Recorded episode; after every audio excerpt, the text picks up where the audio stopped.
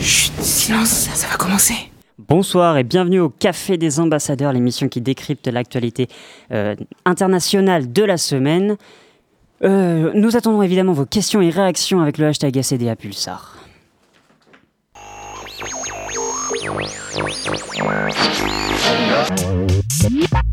I have a dream that one day We will make America great again. Je m'appelle Denis Mukwege. What we are asking is for a very large amount of our own money back. 同志们、朋友们、女士们、先生们，大家好。 Hâtez-vous, hâtez-vous. Prenez un café avec les ambassadeurs. Et cette semaine, dans l'actualité, un peuple en colère. Les Catalans sont descendus dans les rues de Barcelone pour afficher leur défiance ou leur attachement à l'Espagne. Deux ans après la tenue d'un référendum illégal sur l'indépendance de la Catalogne, la flamme indépendantiste reprend. Ces nouvelles manifestations font suite à la condamnation récente de plusieurs leaders du mouvement indépendantiste à plusieurs années de prison. Les manifestations pro-indépendance ont été durement réprimées par la police espagnole, faisant ressurgir chez les manifestants le souvenir du franquisme. Alors pourquoi la situation paraît toujours aussi tendue? Pourquoi cette volonté euh, d'indépendance est justifiée? A-t-elle une chance d'aboutir? Et que pense le peuple espagnol de cette volonté d'indépendance des Catalans? Un pays pour deux peuples, c'est une question. Et c'est le titre de notre émission de ce soir. Pour en parler, nous accueillons un maître de conférence en histoire contemporaine, spécialiste des questions de régionalisme et de territoire. Bonsoir François Dubasque. Bonsoir. Merci d'avoir accepté notre invitation. Juste avant d'en venir au sujet principal de l'émission, on va faire un tour d'horizon de l'actualité internationale, en commençant par le continent sud-américain avec Florian. C'est l'œil de Florian.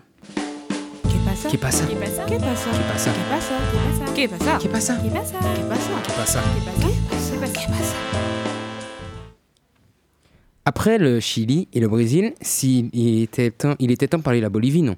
Et oui, de la Bolivie, où des élections ont eu lieu le 20 octobre dernier. Élections qui ont vu le président sortant, Evo Morales, être réélu pour son quatrième mandat. Élections validées par le tribunal suprême électoral il y a une semaine. Puisqu'Evo Morales devance son opposant de 10% au premier tour, il est élu sans besoin de second tour. Pourtant, ce n'est pas si simple. L'opposition crie à la fraude, le peuple est dans la rue. Des blocages, manifestations et des altercations ont éclaté, faisant plus d'une trentaine de blessés suite à, suite à ces résultats, et ce pour plusieurs raisons. Et quelles sont ces raisons? Déjà, commençons par le début. L'existence même du droit d'Evo Morales à briguer un quatrième mandat est contestée, puisqu'en 2009, lui-même avait fait inscrire dans la Constitution l'interdiction de briguer un quatrième mandat. De briguer un quatrième mandat pardon. Pour supprimer cet obstacle, en 2016, durant son troisième mandat donc, il lance un référendum constitutionnel pour faire disparaître cette interdiction. Référendum qui qu'il perd puisque le non l'emporte à 51,3% des voix. Mais Evo, il le veut son quatrième mandat. Et en 2018, il contourne la décision populaire en saisissant le tribunal constitutionnel. Il s'appuie sur la Convention américaine des droits de l'homme et le tribunal estime que, je cite, le droit à briguer librement une fonction est supérieur aux dispositions prévues dans la Constitution. Evo peut se représenter. Et il n'hésite pas une seconde. Sauf que les gens ne sont pas contents. Que, que leur vote soit si peu pris au sérieux. Et quelques semaines avant l'élection, du, du 20 octobre, des rassemblements massifs de citoyens, les Cabildos, ont lieu dans les grandes villes du pays. Ils, dénoncent des- ils dénonçaient déjà cette présentation d'Evo aux élections, mais aussi la débauche de moyens de l'État utilisés pour sa campagne. Pourtant, le président Morales est réélu. Et, des condi- et les conditions de cette réélection posent problème, et notamment dans le déroulement du dépouillement. Reprenons. Alors qu'en 1940, des résultats préliminaires, euh, alors qu'à 19h40, pardon, des résultats préliminaires de 83% des votes des dépouillés annonçaient Evo à 44% et son opposant principal Messa à 39%, et donc un second tour, à 20h, bizarrement, une, panne du système conda- euh, euh, condamne la comptabilisation à être reprise le lendemain à 18h. Et surprise, après dépouillement de 96% des voix, Evo dépasse Messa de 10,11%. Quelle chance Il n'y aura donc pas de second tour et Evo Morales est réélu président de Bolivie pour son quatrième mandat.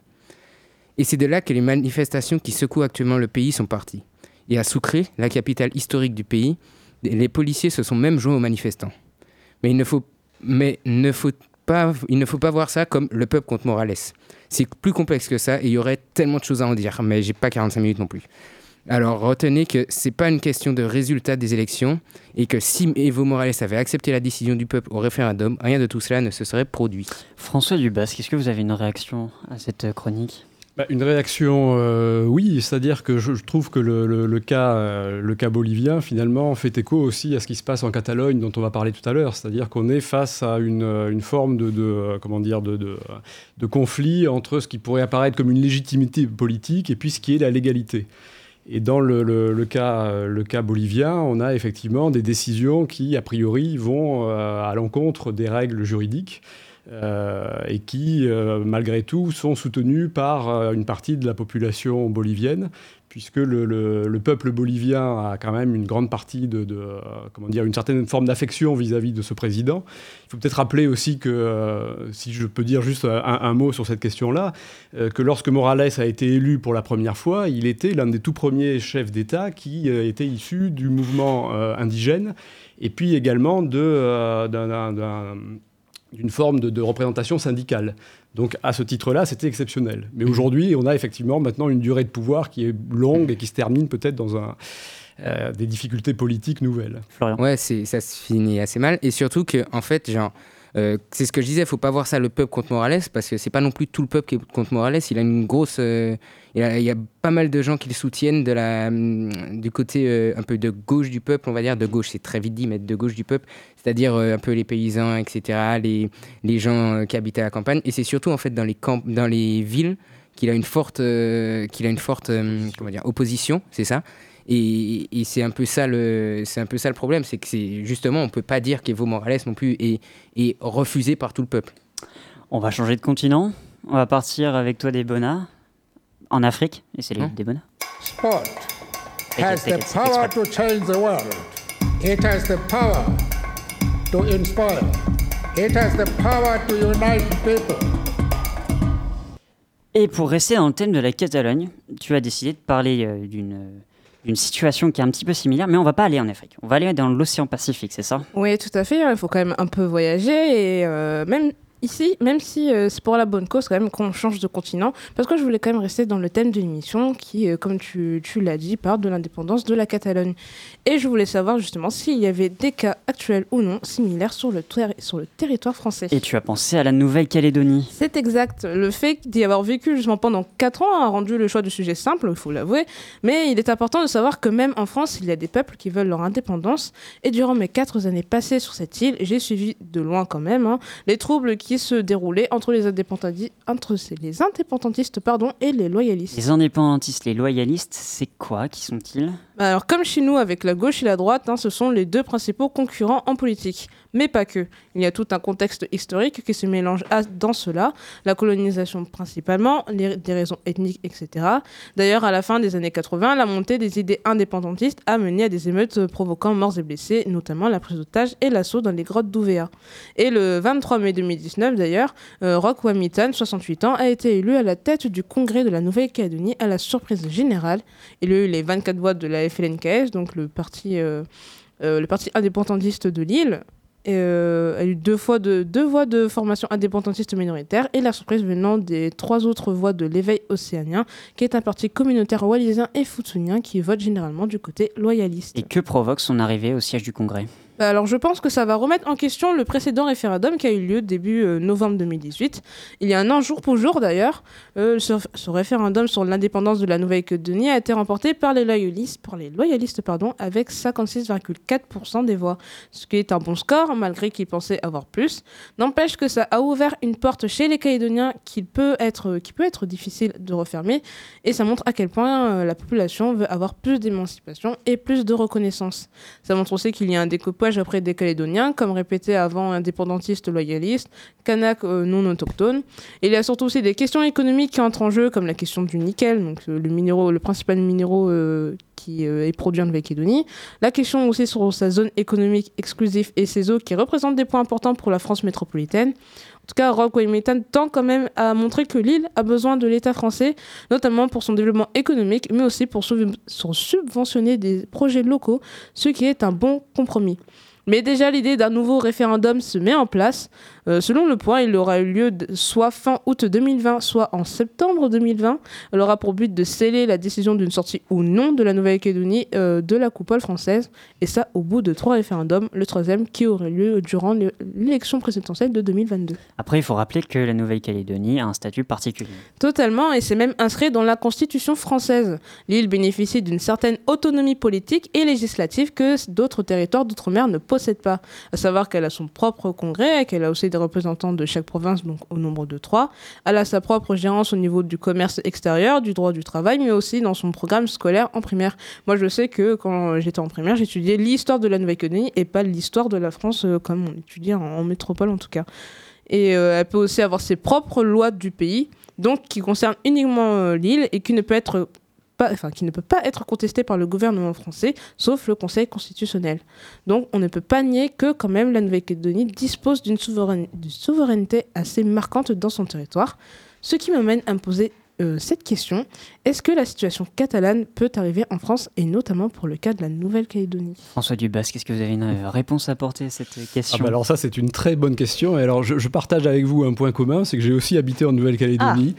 Et euh, voilà c'est un territoire qui m'est euh, qui m'est cher. Et c'est vrai que bon le- le- l'évolution du, de ce territoire actuellement il pose quand même question Euh, parce que comme vous l'avez rappelé il y a eu des violences effectivement très très graves que ces violences ont été réglées finalement de manière pacifique par une procédure euh, juridique liée aux accords de Matignon et à l'organisation de référendums. Mais malgré tout, alors ce qui pose quand même, euh, ce qui interroge aujourd'hui, c'est qu'on voit quand même une fracture de cette société calédonienne, avec une partie de l'île qui est indépendantiste et une partie de l'île qui reste loyaliste. Et on se demande un petit peu finalement comment ces deux parties-là vont réussir malgré tout à se, à se rapprocher, à s'entendre. Et c'est vrai que dans la question catalane, on retrouve aussi ces, Mm, mm. ces fragmentations. On peut avoir, on peut aussi faire le parallèle aussi avec euh, la Corse. Oui, Qui est un petit peu dans cette j'ai- situation-là. oui, c'est exactement la même chose. Changement de continent, direction le Moyen-Orient avec Mathilde, c'est l'œil de Mathilde. بغصن الزيتون في يدي وببندقية الثائر في يدي Baladons-nous d'Istanbul à Téhéran. Alors moi, contrairement à, à Florian et Debona, ce soir, je vais pas vous parler d'indépendance, mais de femmes. Angelina Jolie du Kurdistan, Ange de Kobané ou bien encore Shakira kurde. Des combattantes maquillées, les cheveux libres et la manicure parfaite. Bref, des femmes en uniforme mais canon. Voilà l'image créée par de nombreux médias occidentaux pour nous parler des femmes, des femmes soldats kurdes qui ont pris les armes contre Daesh il y a déjà six ans. Je me suis donc intéressée à ces combattantes et à leur engagement.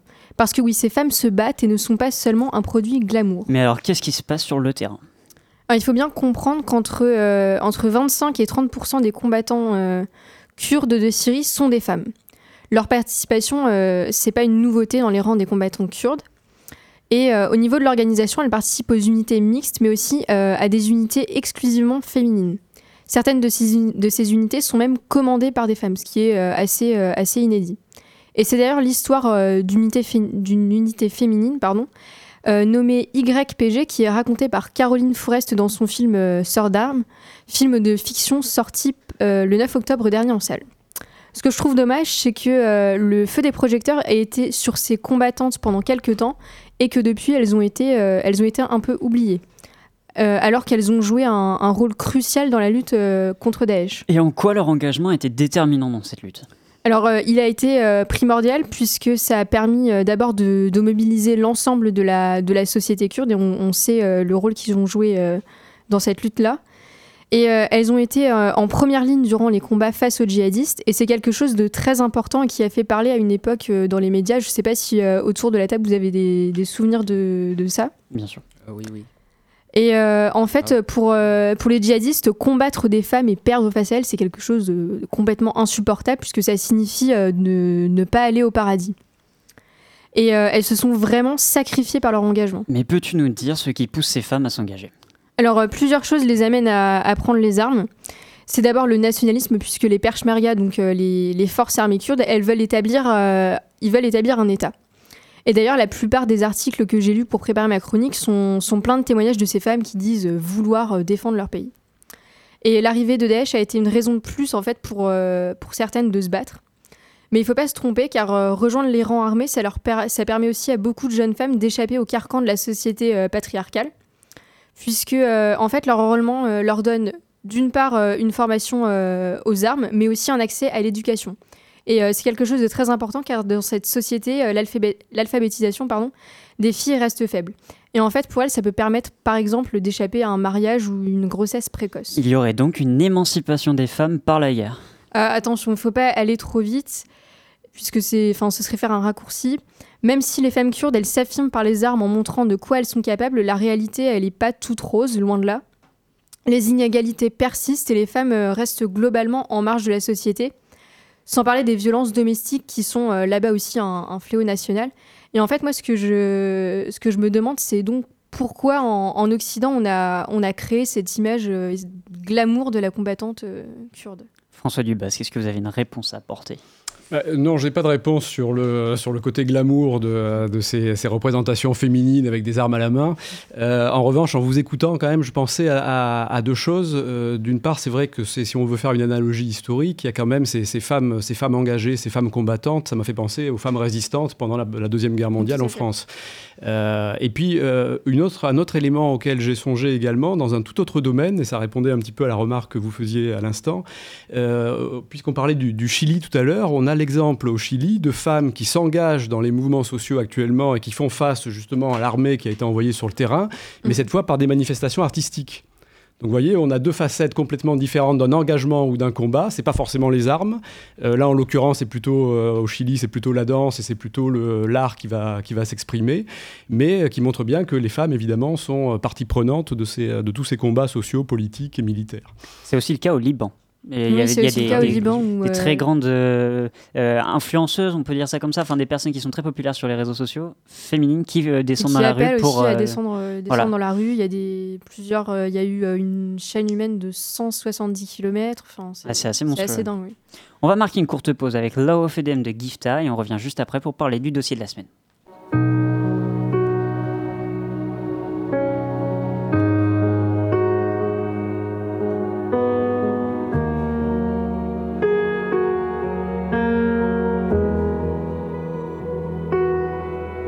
Brucia tutto nella testa, gela il sangue nelle vene. Sento come se hai paura, ma hai paura di star bene. Ci siamo amati in cima al mondo, soprattutto e sopra tutti. Quanti sogni in un secondo, in un secondo li ho distrutti. E vorrei tornare indietro per fermare quell'istante in cui mi son sentito forte, forte come un gigante. E ho sperato ciecamente nel tuo sguardo più sincero. E se devo dirla tutta, ci ho creduto per davvero. Infinite volte ho detto che non avrei più vissuto nessun altro amore che non sia tu. Altre mille volte ho perso questa guerra con me stesso, ma non è bastato a non pensarti più. Tu sei solo in questo viaggio ed io sono solo in questo viaggio, ma la verità amore, siamo solo noi a farlo e non è facile mentirti. Non sono stato mai capace a far l'amore senza amore, a far l'amore senza amore. Chi siamo noi per dirci addio?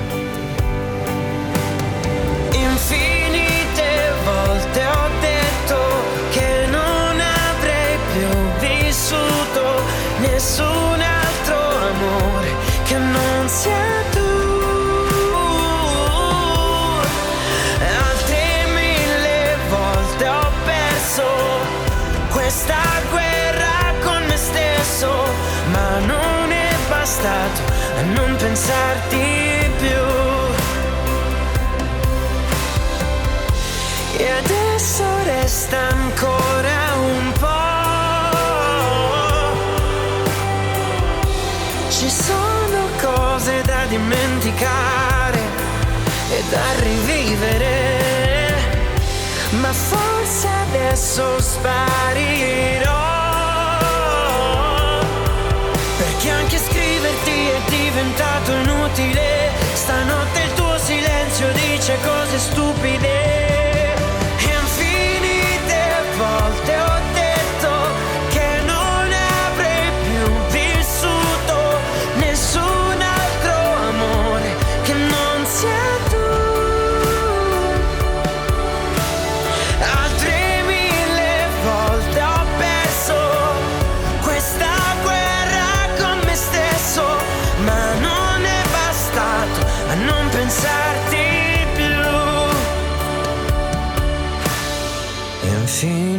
Infinite volte o poco più.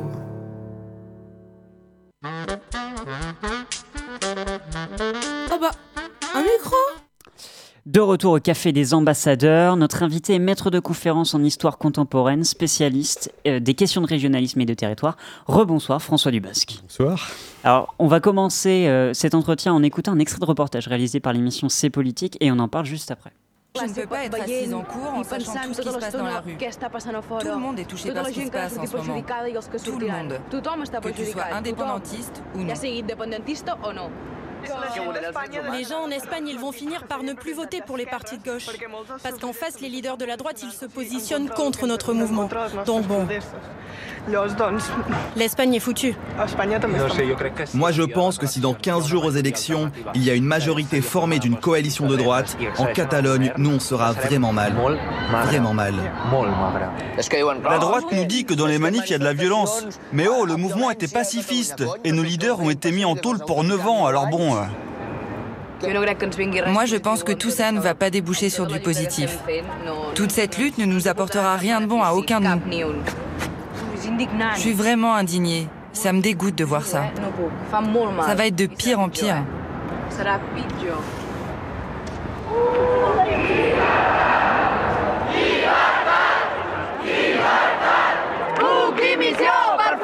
per cabró!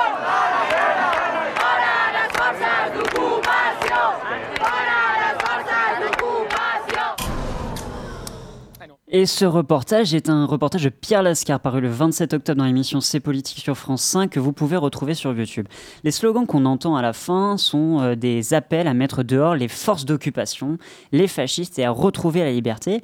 Pourquoi la police espagnole est appelée euh, force d'occupation ou fasciste, François Dubasque?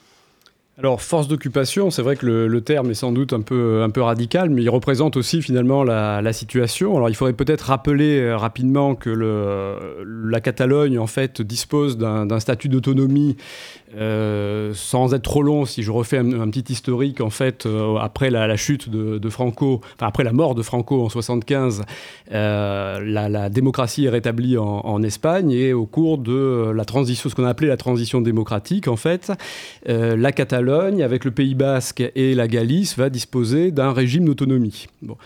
Et dans ce régime d'autonomie est prévu notamment la reconnaissance d'institutions. Il y a un parlement autonome catalan. Euh, il y a également un gouvernement catalan qu'on appelle la Generalitat. Et puis il y a également une dévolution en termes de euh, compétences de force de police, de maintien de l'ordre. Et donc il y a une police autonome catalane. Alors le problème, c'est que évidemment dans ces, euh, manifestations, dans ce qui se passe actuellement, euh, cette police autonome se trouve finalement pris entre deux feux, parce que d'un côté, euh, là aussi, elle s'assoit sur comment dire, ou elle est, fondée sur la défense de la légitimité catalane, et puis de l'autre, elle est censée faire respecter l'ordre. Donc lorsque les manifestations ont parfois eu tendance à dégénérer, qu'il y a eu effectivement des violences, notamment comme la semaine dernière, euh, mais également à l'époque du référendum de 2017, le pouvoir central euh, espagnol a fait le choix d'envoyer en fait la police nationale. Et donc cette police nationale, elle est perçue de fait comme euh, voilà une force d'oppression qui vient quelque part canaliser au, au, minimum, voire faire taire, tenter de faire taire les velléités d'indépendance et d'autonomie euh, catalane. Au début de ce reportage, on entend une étudiante qui explique que toute la population catalane est touchée par ce qui se passe. Comment est-ce qu'on peut expliquer que toute la population catalane soit touchée par ce qui se passe et pas que une ou deux générations? Bah, c'est toute la population et, je crois, enfin c'est toute la population catalane et je crois même que c'est toute la population espagnole, euh, voire même la population européenne, parce que quelque part l'enjeu le, le, catalan, il euh, n'est pas que, espagnol, il est également international, il est également européen.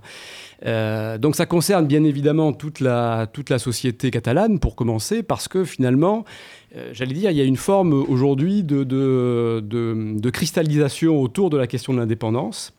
Euh, qui a dessiné deux camps, qui a dessiné finalement deux Catalognes. Comme on a plusieurs les opposants, Espagnes, les opposants et les unionistes, comme on les appelle, Alors, c'est ça? Voilà, de manière caricaturale, ce serait ça. C'est même un peu plus compliqué parce qu'en définitive, on a euh, dans le mouvement euh, de ce qu'on appelle le catalanisme, catalanisme, pardon, euh, on a des indépendantistes, séparatistes, donc qui veulent quitter l'Espagne, mais on a également des gens qui souhaitent finalement plus d'autonomie au sein de l'Espagne.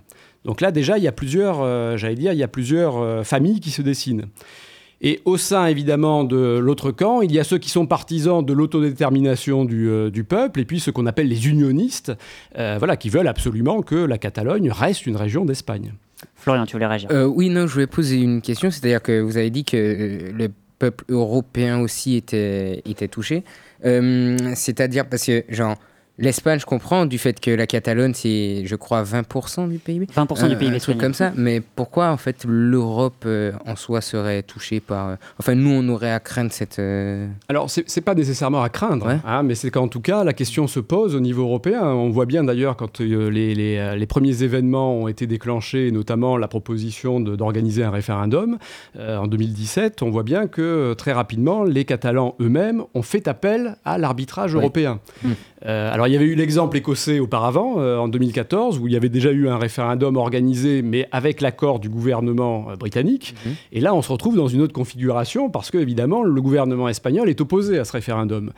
Euh, donc, le- le- l'Europe peut apparaître, si vous voulez, comme un acteur qui est alors soit susceptible de prendre position pour un camp ou pour l'autre, soit de jouer le rôle d'arbitre. Et là, en l'occurrence, euh, l'Europe a refusé d'ailleurs de, se mêler de cette affaire-là, euh, parce que ça la place dans une situation délicate dans la mesure où l'Espagne est un membre permanent, enfin est un membre, euh, un État membre de l'Union européenne. Donc ça reste pour l'instant une affaire interne à l'Espagne. Mais euh, voilà, juste pour terminer là-dessus, euh, l'enjeu européen, il est parce que aussi il y a d'autres situations en Europe qui se posent comme ça, de mouvements régionalistes, euh, et pour lesquels, au sein même de l'Union européenne, hein, il y a la question italienne évidemment. Écosse aussi. Il y a la question écossaise, il y a la question belge. Euh, vous savez que l'évolution de la Belgique aujourd'hui, au départ, c'est un État unitaire qui est devenu aujourd'hui un État fédéral, avec notamment un mouvement flamand qui est quand même extrêmement, euh, extrêmement virulent et qui demande aussi une forme d'indépendance hein, pour les plus virulents. Donc cette question-là catalane, finalement, elle peut se transposer à d'autres d'autres exemples européens. C'est Ah pour ouais, ça que je disais qu'il y a un enjeu européen. Ah oui, carrément. Ok. On a vu des violences dans ces manifestations, de part et d'autre. hein. Il ne s'agit pas de blâmer Mhm. un camp en particulier, mais euh, on a vu aussi des manifestants qui étaient hospitalisés.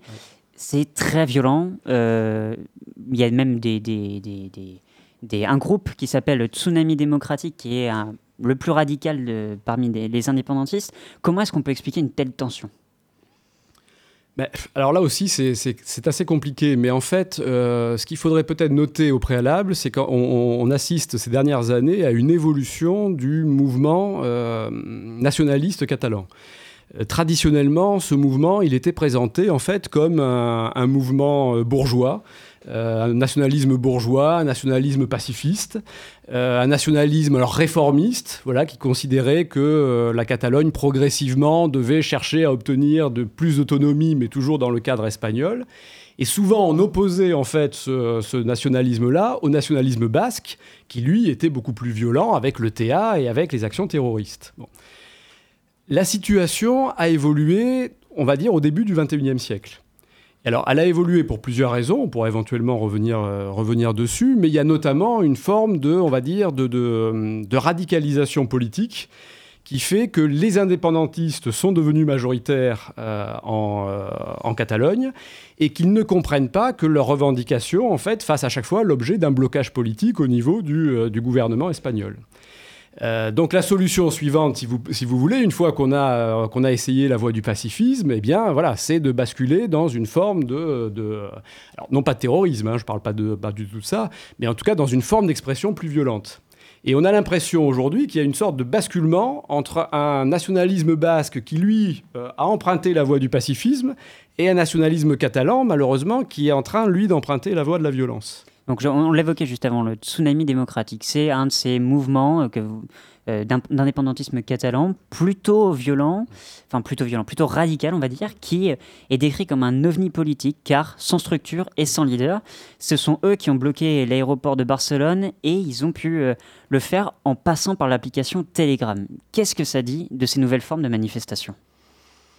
Bah, Allez-y. Pardon. Euh, oui, qu'est-ce que ça dit de ces nouvelles formes de mobilisation? Je veux dire, c'est- un mouvement nationaliste 2.0. C'est-à-dire que voilà, on est effectivement dans, euh, dans la, la- la modernité. On a aussi longtemps considéré que ces mouvements, alors régionalistes, pour reprendre l'expression que vous aviez utilisée au départ, euh, avaient un côté un peu désuet, un peu folklorique. Le régionalisme, c'était les costumes, c'était les danses, c'était euh, voilà, c'était la langue aussi évidemment. C'était le folklore. Et aujourd'hui, on se rend compte que non seulement on a très largement évidemment dépassé ce domaine-là, euh, qu'on est dans le domaine politique et qu'on use euh, des moyens de communication les plus, euh, les plus modernes. Et en cela, sans doute, alors ça c'est peut-être un point important à, préciser, les nationalistes catalans ont sans doute une longueur d'avance sur l'État espagnol. C'est-à-dire qu'il y a véritablement une politique de communication extrêmement efficace des nationalistes depuis une quinzaine ou une vingtaine d'années. Ça passe par des manifestations de rue, euh, ça passe par des médias, ça passe par Internet, ça passe par les réseaux sociaux. euh, et euh, effectivement, voilà, c'est- ça a une relative efficacité. Audrey, tu voulais réagir Bah, moi, je trouve que ce qui m'a le plus impressionné, c'est le fait qu'ils arrivent à bloquer un aéroport en étant euh, avec une, cri- avec une, euh, une association. Enfin, euh, Tsunami démocratique, ça a été seulement créé en début septembre 2019. Donc, les, C'est très récent. c'est c'est vraiment, ils ont réussi à mobiliser un nombre incroyable de personnes très rapidement pour, euh, pour, bah, pour bloquer l'aéroport de, de Barcelone quand même. Florian. Ouais, mais c'est en fait c'est ce que je trouve fascinant avec les, ces nouveaux mouvements manifestants, c'est que vraiment c'est en vrai les, les réseaux sociaux ils permettent vachement ça de, de s'organiser très vite en Mm. très grand nombre. On a vu euh, au Liban avec euh, WhatsApp, on a vu euh, au Chili avec c'était quoi, je me souviens plus, mais je sais qu'au Chili aussi c'était c'était grâce aux réseaux sociaux et de plus en plus et, et de plus en plus ça change cette manière de, de manifester. On s'appuie plus sur les sur les syndicats, on s'appuie beaucoup plus sur ben ben, les gens se regroupent entre eux sans vraiment de chef, mais voilà. Mathilde, tu voulais réagir C'est ce que c'est exactement ce que j'allais dire, c'est que maintenant, moi, ce que je trouve euh, étonnant, et on en a parlé, euh, ça fait plusieurs fois maintenant qu'on parle de, de ça, c'est qu'il n'y a plus vraiment de, de leader euh, pour ces manifestations. C'est euh, même si euh, en Catalogne, on en a évidemment parce que les leaders ont d'ailleurs été condamnés. euh, à On va revenir euh, là-dessus juste après. Mais, euh, mais moi, je trouve ça assez frappant quand même qu'il y ait de, de gros mouvements de manifestation qui s'organisent euh, un peu sans, sans chef euh, désigné. Ce qui est intéressant d'ailleurs avec Tsunami démocratique, c'est que El País, qui est euh, c'est un grand quotidien euh, Mm. national en Espagne, qui est l'équivalent du Monde à peu près Mhm. euh, euh, d'un point de vue politique, euh, donnait Carles Puigdemont comme euh, le, le leader entre guillemets de ce mouvement Tsunami démocratique et euh, les deux les deux partis, Carles Puigdemont et Dé- Tsunami démocratique, ont réfuté cette information. Donc il y a vraiment aucun leader, c'est un, un véritable ovni. Et tu en parlais justement, euh, euh, Mathilde, de ces leaders euh, qui ont été indépendantistes, hein, qui ont été condamnés pour sédition et ont co- écopé des peines de prison de 9 à 13 ans. Est-ce que, François Dubasque, selon vous, c'est cet événement qui a relancé les manifestations? Ah oui, complètement. Le, le- la période, si vous voulez, qui a suivi le, le référendum de 2017 bon, a donné lieu à un certain nombre de, de manifestations, d'emprisonnements. Alors, on, on connaît tous cette histoire de, de la, finalement, du gouvernement qui s'est séparé entre Puigdemont partant euh, donc se réfugier en, en Belgique. C'était le président de la région Catalogne. Le président de la Generalitat de, de Catalogne et son vice-président euh, Junqueras, qui lui, en revanche, est emprisonné euh, et sera ensuite jugé avec les autres euh, leaders indépendantistes. Euh, alors, euh, après, on a un laps de temps où finalement le gouvernement reprend la main, des élections sont organisées en Catalogne, elles sont remportées de nouveau par les indépendantistes, mais avec finalement une majorité qui diminue un petit peu, qui est moins forte que précédemment. Euh, et donc l'année, on va dire 2000, euh, 2018, a tendance à être un peu un creux finalement par rapport à tout ce qui s'est passé à- avant.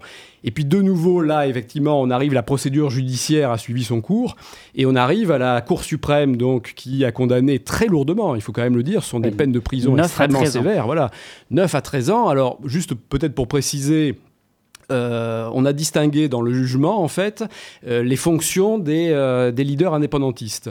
Donc ceux qui ont écopé de, de, de 9 ans, ce sont en fait les leaders alors, de ces fameux mouvements issus de la société et qui avaient organisé des manifestations monstres dans les rues de- de Barcelone, et eux ont été condamnés à 9 ans. Et puis les politiques, eux, ont été condamnés à 11 et 13 ans. Euh, donc là, c'est extrêmement lourd et la réaction, elle a été effectivement immédiate. Elle a été immédiate parce que les Catalans n'ont pas compris pourquoi finalement cette, euh, cette affaire-là, catalane, ne se résout pas de manière politique, mais ne se résout que de manière judiciaire et on va dire sous une forme de, de répression très forte. Et c'est ce qui a donné lieu effectivement au mouvement violent. Mathilde, tu voulais réagir? Mais euh, justement, est-ce que euh, le, le gouvernement espagnol avait, enfin, de, de Madrid n'avait pas plutôt intérêt à essayer de tempérer la situation plutôt que de dire bon, euh, on va, on va condamner même la justice?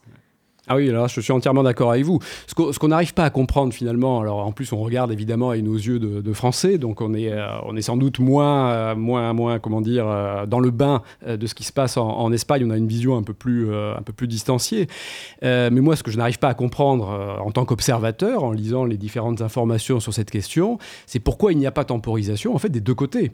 C'est-à-dire pourquoi le gouvernement ne traite pas effectivement la question de manière politique et pas de manière judiciaire, et pourquoi aussi d'un autre côté les autorités catalanes, donc euh, l'actuel président de la, de Generalitat de Catalogne, lui-même ne cherche pas à temporiser. Et actuellement, c'est pas tout à fait le jeu qu'il joue. Euh, donc tout ça, évidemment, ça participe aussi de cet engrenage des violences. Et peut-être qu'il faudrait aussi, je ne l'ai pas précisé tout à l'heure, euh, mais il faut bien préciser, vous aviez raison de le noter, euh, de le signaler il y a quelques minutes, la violence, elle est des deux côtés. Il y a la violence des manifestants dans la rue qu'on a vu ces derniers jours, et évidemment qui a créé de l'émotion, mais il y avait eu auparavant la violence de la police espagnole au moment où le référendum a essayé de se tenir, et où on a vu ces images de policiers arrachant les urnes. Empêchant les, manifest- les, les- les électeurs euh, d'entrer dans les bureaux de vote, etc. Donc la, violente, la violence, elle est partagée. Et la volonté de, de- de revenir à quelque chose d'un comportement, on va dire, plus consensuel, elle devrait être normalement également partagée. Florian, tu voulais réagir Oui, en fait, je voulais me po- poser une question par rapport à un truc que vous avez dit tout à l'heure, c'est que euh, oui, les, les, la Catalogne a réélu des indépendantistes. Et en fait, je me demandais du coup, euh, est-ce que, parce qu'on vous avez dit qu'ils devraient, euh, ils devraient euh, euh, aussi tempérer de leur côté, mais on voit que, les, ils, élisent, les des indépendantistes, ces indépendantistes se font mettre en prison et ils réélisent d'autres indépendantistes. Donc, est-ce que c'est vraiment genre de leur, euh, dans leur intérêt de de tempérer quand ils voient que ben le peuple est avec eux et ça fonctionne? Parce que est-ce que c'est pas aussi dans l'intérêt de enfin de est-ce que l'Espagne sera pas je dis pas contrainte mais ouais contrainte au bout d'un moment de, de, de céder quoi. Parce que ça commence à devenir compliqué. Si tu tu peux pas tu peux pas tout le temps mettre en prison tout le monde. Ça va ça va devenir ça va charger les prisons quoi. Ah oui, oui, ça, ça, je suis bien d'accord avec vous, je partage votre avis. Euh, non, mais c'est c'est vrai que de toute façon, c'est c'est extrêmement compliqué parce qu'en définitive, le, le gouvernement catalan, c'est ce qu'on ce qu'on disait tout à l'heure, euh, effectivement, est élu de manière démocratique, il n'y a, pas de- y a pas de doute là-dessus. Il représente une opinion, on est bien d'accord, même si c'est un gouvernement de coalition. Ce qui veut dire que, comme on le disait euh, tout à l'heure, à l'intérieur des indépendants, enfin des, des, euh, du mouvement autonomiste ou du mouvement catalaniste, il n'y a pas que les indépendantistes. Bon. Euh, mais par ailleurs, il y a aussi quand même la prise en compte de la société euh, catalane dans son ensemble. Et ce qu'on constate quand même aujourd'hui, c'est qu'il y a une réelle fracture. Le, cœur du mouvement indépendantiste, le vivier du mouvement indépendantiste, c'est en fait essentiellement une Catalogne intérieure, euh, rurale et des petits villages. Et les grandes agglomérations, Barcelone, Rérone, Tarragone, etc., euh, sont beaucoup moins indépendantistes, euh, beaucoup moins séparatistes que ne le sont finalement euh, les, euh, les, les, les indépendantistes eux-mêmes. voyez donc il y a aussi cette logique-là à, te- à- à prendre en compte. On- lorsque normalement on est président d'un gouvernement de la Catalogne, on représente à partir de ce moment-là tous les Catalans. Ouais. C'est pour ça que je disais que voilà, là quelque part, il y a peut-être aussi nécessité euh, d'intégrer ce paramètre et de euh, d'essayer de, de, de- de faire un pas vers, Ouais, vers l'Espagne, la négociation. On va marquer une courte pause. Alors tout à l'heure, on a écouté Infinite Volte de Lorenzo Fragola. Et cette fois-ci, on écoute bel et bien Law of Eden de Gifta. Et on revient juste après pour parler du dossier de la semaine. Nuff said them big and serious, but me nah buy that. Know. Mm. You can look for money, but we not fight that. I just got do your praise. Enough of them boy a fussy. Fuss me see clear, them boy them a copy me. Never beg nothing, me never beg none, never. Alright. Left the goalie, come back with box of money, full stock. Me man yo belly, them never know I saw me set it. You not fusta. Any man tell them this. Yata. No man pay parties. I saw it. Not a joke me practice. Look who know. Anytime where the dead, so I'm a fi dead. No for them boy get me see clear them a follow. Mal parler mo style yo ka roupon. Mo analyse qui a mo vibe c'est content. My flow never switch. Some man vex, cause man get rich. En vieux mundo la vie pas plus belle pour autant. Me praise God and me make some money also. Only one thing I can do, me laugh of them. Me not trust nobody. Me not trust nobody. Me laugh of them. I don't need nobody. Cause I Jah Almighty. Me laugh of them. I don't need nobody. I don't need nobody. Laugh off of them. I don't need nobody. No. Si mon fight, mon gain, mon raison. Find out, la fat them boy, yo pas personne. Haïtien dit so dans blanc. We are run things en l'air, nous yo. Work hard, la semaine pas de cinéma. Weekend, spend time came my family. Veillez toute ma dogs qui peut tout to enemy. Them my that but friends me not listening. Et blada sa gale là Nous pas jamais payé mon foot que mon dina Watch me me shoes and the clothes that me in in And watch the friends that me bring coming ya They never want deal with progress. Nah. They only pray man success. Yeah. Mo pas j'aime trust nobody. No beg them fussy Just God Almighty. Me love for them. Me not trust nobody. Me not trust nobody. Me love for them. I don't need nobody Cause I Jah Almighty Me love for them I don't need nobody. I don't need nobody. Love for them. Find out. All of them are enemy. Yeah. Left the goal. Eh. Come back with box of money. Friendship. Link up my milli. But they sabe so me set it. Yeah, yeah, yeah. Me love for them. Me not trust nobody. Me not trust nobody. Me love for them. Cause I Jah Almighty. Me love for them. I don't need nobody. I don't need nobody. Me love for them. I don't need nobody. No.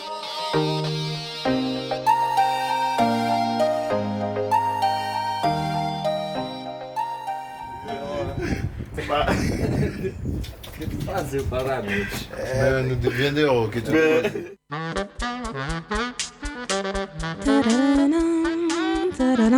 Oh, à. Et de retour au Café des Ambassadeurs pour cette deuxième partie d'entretien avec François Dubasque.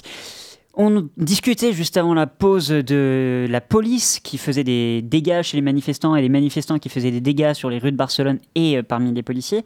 Il y a quelque chose qui revient aussi beaucoup, c'est le souvenir du franquisme en Catalogne. Est-ce qu'on peut expliquer en, en deux mots pourquoi est-ce que la Catalogne est autant marquée par euh, cette période franquiste? Oui, alors on, peut, on peut effectivement euh, revenir sur, euh, sur euh, cette histoire rapidement, mais là encore, finalement, c'est- pas tant la Catalogne que l'ensemble de l'Espagne. Et peut-être d'ailleurs, pour faire le, lien avec le sujet des, des élections qui vont avoir lieu le, le 10 novembre, cette question-là, elle fait partie finalement de la campagne. Euh, alors pourquoi ça intéresse particulièrement la, la Cata- la Catalogne? Parce qu'en fait, il faut rappeler que dans l'histoire de la Catalogne, il y a eu des temps où euh, le pays a connu des formes d'autonomie. Il y a même eu une, euh, indépendance. hein. Alors ça, ça remonte au, Moyen Âge. Voilà, il y a eu un État catalan qui a duré plusieurs siècles et puis qui a disparu finalement. Alors c'est en 1714 précisément que la Catalogne perd son autonomie. Bon. Et puis, euh, lorsque euh, la Deuxième République, là je- j'en arrive rapidement au XXe siècle, lorsque la Deuxième République est euh, créée en 1931, euh, à ce moment-là, la Catalogne va retrouver une forme d'autonomie avec des institutions personnelles. Et ces institutions, alors ce sont justement le Parlement et c'est la Generalitat, donc le gouvernement catalan. Lorsque Franco fait son putsch en, 1900, euh, 1936 donc, et, et fait la conquête du pouvoir durant la guerre civile, il va supprimer, une fois qu'il a le, le pouvoir, il va supprimer finalement toutes les marqueurs d'autonomie catalane. Euh, et donc, un certain nombre de, Catalans vont basculer dans l'antifranquisme, vont quitter d'ailleurs souvent la, Catalogne, se réfugier par exemple en France, et continuer le combat contre le, contre le franquisme. Donc, si vous voulez, il y a, cette idée euh, ou cette association que l'on fait en Catalogne euh, du franquisme comme justement étant le régime qui a aussi supprimé les libertés. Alors, ça vous explique peut-être une chose, juste très rapidement, ça vous explique aussi pourquoi, lorsque le gouvernement de Mariano Rajoy, euh, donc du PP de droite, euh, a justement empêché la tenue du référendum en Catalogne en 2017, eh bien, il était tra- traité de franquiste. Il était traité d'héritier franquiste. Et quand on dit ça en Espagne, euh, ça parle évidemment au cœur des Espagnols. Parce qu'il est vrai que quand on refait la généalogie de la droite en Espagne, eh bien, cette droite, elle s'est reconstruite justement sur les vestiges du franquisme. voyez? Euh, Donc c'est pour ça. Ça intéresse la Catalogne, ça intéresse aussi toute l'Espagne. Alors justement, vous parlez de la droite qui s'est reconstruite sur le franquisme. Il y a un parti d'extrême droite qui s'appelle Vox, qui, euh, euh, dans les derniers sondages, est donné euh, troisième au coude à coude avec euh, Ciudadanos, le parti euh, centriste euh, droit, euh, libéral, et euh, Podemos, le parti euh, d'extrême gauche. Vox, c'est la réincarnation, euh, enfin en tout cas, ils se réclament d'une- du franquisme. Ils, ont- ils, l'ont un petit peu, ils sont un petit peu nostalgiques de cette époque-là. Euh, est-ce que la crise catalane est un moteur pour eux, juste avant ces élections qui se tiennent, on le rappelle, le dimanche? Est-ce que c'est un, un- point qui va marquer cette campagne et particulièrement en leur faveur Alors, euh, bon, c'est- toujours délicat de faire de la prospective, mais c'est vrai que d'après les, euh, sondages, les derniers sondages que l'on voit, euh, voit passer, il semble effectivement que Vox est en phase ascendante, on va dire, et il est évident aussi que la question catalane est un point central dans cette, dans cette campagne. Euh, il se trouve que, alors attendez, on est mardi aujourd'hui. C'est ça. Euh, il se trouve qu'hier, donc, il y a eu un débat à la télévision espagnole euh, Entre les cinq principaux candidats Exactement, qui réunissait les cinq principaux candidats. Et alors, ce qui, est, ce qui a marqué, euh, notamment lorsqu'on regarde les, les commentaires dans la presse aujourd'hui, ce qui a marqué l'opinion espagnole lors de ce débat, c'est que finalement, on reproduisait le même débat qu'il y a sept mois, puisque les élections générales avaient déjà eu lieu il y a sept mois, avec les quatre protagonistes. Et le seul nouveau dans cette, euh, dans cette équipe, finalement, c'est euh, le leader de, de Vox. on rappelle, euh, on rappelle que les élections, enfin, les- l'Espagne a connu quatre élections générales en quatre ans, ce qui Mm, exactement. est quand même assez considérable. Et la dernière, comme vous le rappeliez, remonte à sept mois. Oui. Alors il y a aussi une forme de lassitude hein, de, de- de la, de la population espagnole vis-à-vis de ce, ce train d'élections comme ça qui a lieu de manière extrêmement rapide, euh, qui est lié à l'instabilité politique du moment. euh, et cette instabilité politique, elle provient en partie, alors pas complètement, euh, pas en totalité, mais en partie de la crise catalane.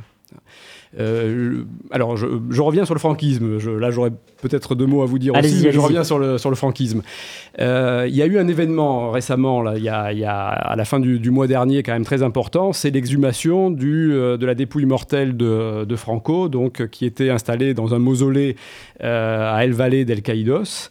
Donc, c'est à, à proximité de, de Madrid, à une cinquantaine de kilomètres de Madrid. Et c'est un mausolée qui avait été cons- fait construire par Franco lui-même, euh, par les prisonniers politiques dans les années 40-50, et dans lequel étaient installés, alors il y a à peu près 30 000 ossements, euh, dans lesquels sont mélangés en fait à la fois les franquistes et les républicains, euh, les victimes de la guerre civile. Bon.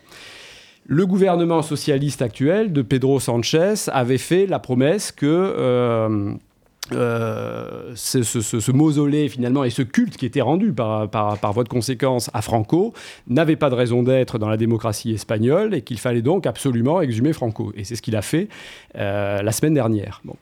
Alors la réaction, le problème c'est qu'on est en campagne électorale. On est en campagne électorale. Et donc, euh, la réaction des différentes forces politiques, elle, dessine aussi ce paysage politique. Et effectivement, celui qui le plus ouvertement et le plus franchement euh, a considéré que cet acte-là, euh, traitant d'ailleurs le, Premier ministre espagnol de charognard, que cet acte-là n'avait pas de raison d'être, c'est le parti Vox, c'est le parti d'extrême droite. Le parti Vox a d'ailleurs déclaré que c'était un reniement de l'histoire espagnole et que c'était une honte ce transfert.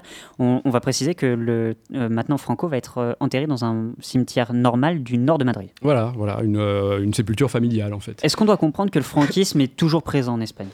Alors, le franquisme est toujours présent, oui, euh, et c'est vrai que ce qui, pose, euh, ce qui pose problème dans cette société, parmi les nombreuses fractures que l'on que l'on euh, que l'on dénote aujourd'hui dans la société espagnole, les questions mémorielles sont une question véritablement très importante dans cette société.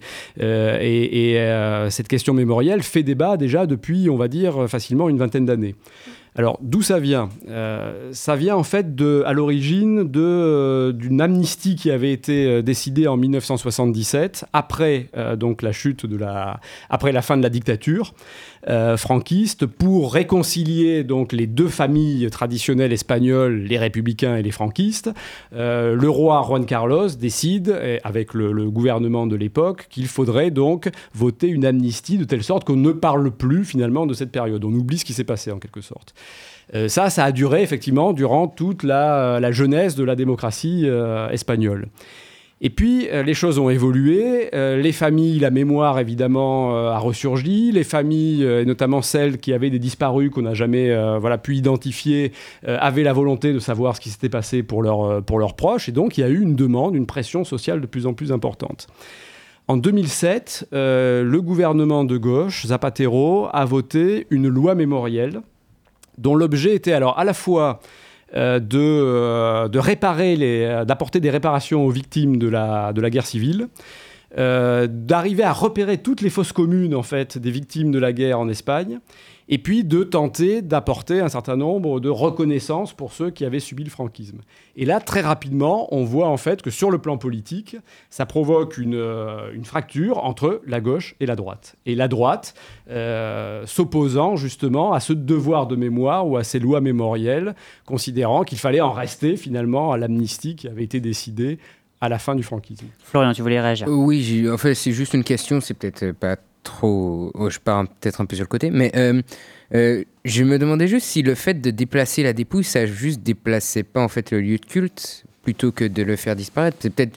Pour moi, ça paraît être une, une, mesure juste un peu euh, politique pour dire vous avez vu, on l'a fait, on est des gens bien, etc. Oui, alors je, vois que vous avez un esprit très.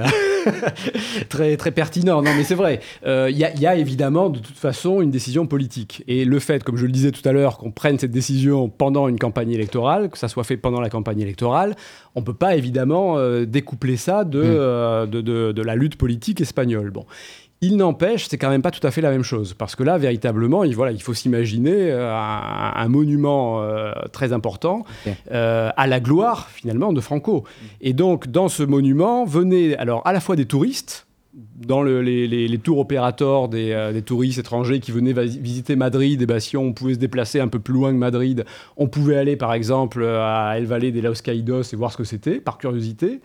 Et puis, il y avait les nostalgiques du franquisme, mhm. qui transformaient ce lieu en lieu de pèlerinage. on rappelle qu'il y a eu des manifestations qui ont été faites par euh, une partie des, euh, des nostalgiques du franquisme, qui avaient été euh, autorisées quand la droite était au pouvoir et qui, avaient, qui ont été interdites depuis que la gauche est au pouvoir en Espagne. Mm, mm, exactement. Euh, donc voilà, c'est quand même pas tout à fait la même chose. Après, le cimetière dans lequel est euh, mhm. aujourd'hui Franco, bon, c'est comme je le disais, c'est la sépulture familiale. Euh, bon, on peut considérer qu'il y aura toujours, bien sûr, hein, des nostalgiques qui vont venir se recueillir sur sa tombe, mais ce sera pas nécessairement la même ampleur et puis la même, la même forme de légitimité nationale, en quelque sorte, vous voyez.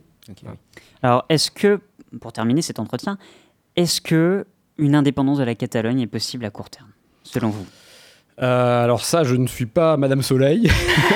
Euh, j'aurais un peu de mal à y répondre, mais en tout cas, euh, ce que je constate, c'est que actuellement, on est sur la voie d'un affrontement dont on n'a pas encore trouvé la porte de sortie. et c'est pour ça que je disais tout à l'heure que cette, cette crise catalane, cette crise catalane, elle est évidemment un enjeu européen. Parce qu'on a d'autres exemples, je pense notamment au cas de l'ex-Yougoslavie il y a maintenant euh, une trentaine d'années, où l'Europe a soutenu des formes d'indépendance, euh, même si l'État central n'était pas nécessairement euh, d'accord, et à l'époque c'était la Serbie par exemple avec le Kosovo.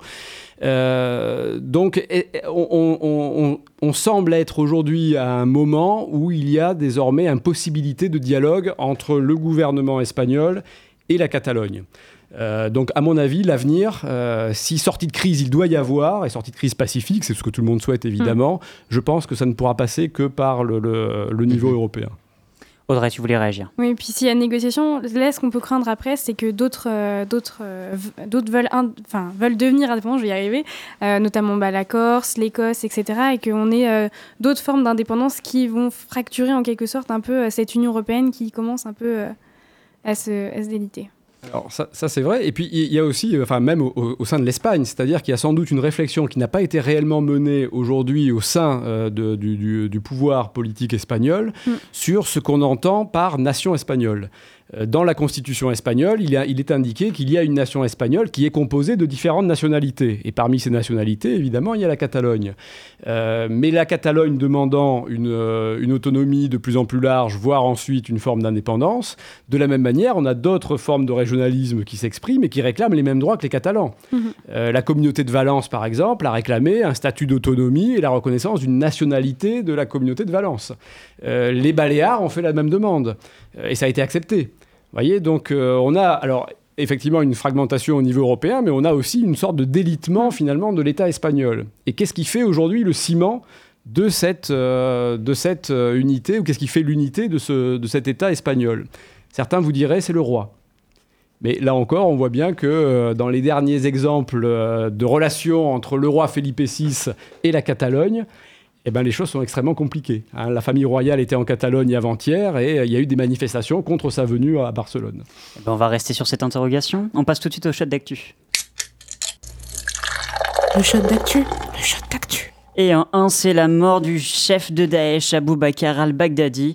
Le terroriste en chef de l'État islamique a été abattu lors d'une intervention américaine dans la province syrienne d'Idleb, conjointement avec les forces démocratiques syriennes. L'État islamique a confirmé la mort d'al-Baghdadi et a nommé son nouveau dirigeant provenant euh, prouvant au reste du monde que Daesh, lui, ne l'est pas encore. En deux, c'est la démission de Saad Hariri. Le Premier ministre libanais, qui faisait face à une contestation importante de son peuple depuis plusieurs semaines, a démissionné le 29 octobre. Le président libanais Michel Aoun, en charge de constituer un nouveau gouvernement, gouvernement, veut nommer des experts comme ministres pour répondre à la crise que traverse le pays. De leur côté, les Libanais appellent le président à démissionner et à changer le processus démocratique. En 3, c'est l'élection contestée d'Evo Morales en Bolivie. Florian en parlait dans sa chronique. Les Boliviens ont voté le 20 octobre et ont réélu le président sortant Evo Morales. Cependant, la population bolivienne conteste les résultats de ces élections, expliquant que les résultats ont été manipulés. Les manifestations appelant à la transparence ont été durement réprimées, faisant une trentaine de blessés. Une enquête a été ouverte sur la conformité de ces élections.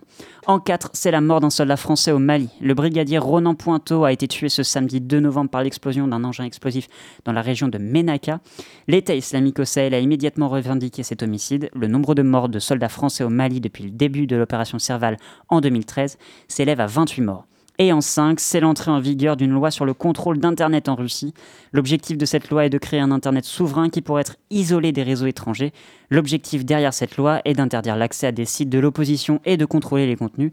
Les associations défendant les droits de l'homme s'indignent con- contre cette loi qui met en danger une fois de plus la liberté d'expression et d'information en Russie. Et c'est la fin de ce shot d'actu. Le shot d'actu. Le shot d'actu. Merci à tous de nous avoir suivis. Merci François Dubasque d'avoir été avec nous pendant cette durant cette émission. Merci beaucoup à vous, j'étais ravi d'être parmi vous. Euh, je remercie également toutes les personnes qui ont participé à la réalisation de cette émission et notamment Morgane qui n'est pas en plateau. Vous pouvez réécouter cette émission en podcast sur le site de Radio Pulsar et sur l'application Magellan. On va se quitter en musique avec Stray Kids de Miro. On vous retrouve la semaine prochaine, même jour, même heure. Et d'ici là, restez curieux.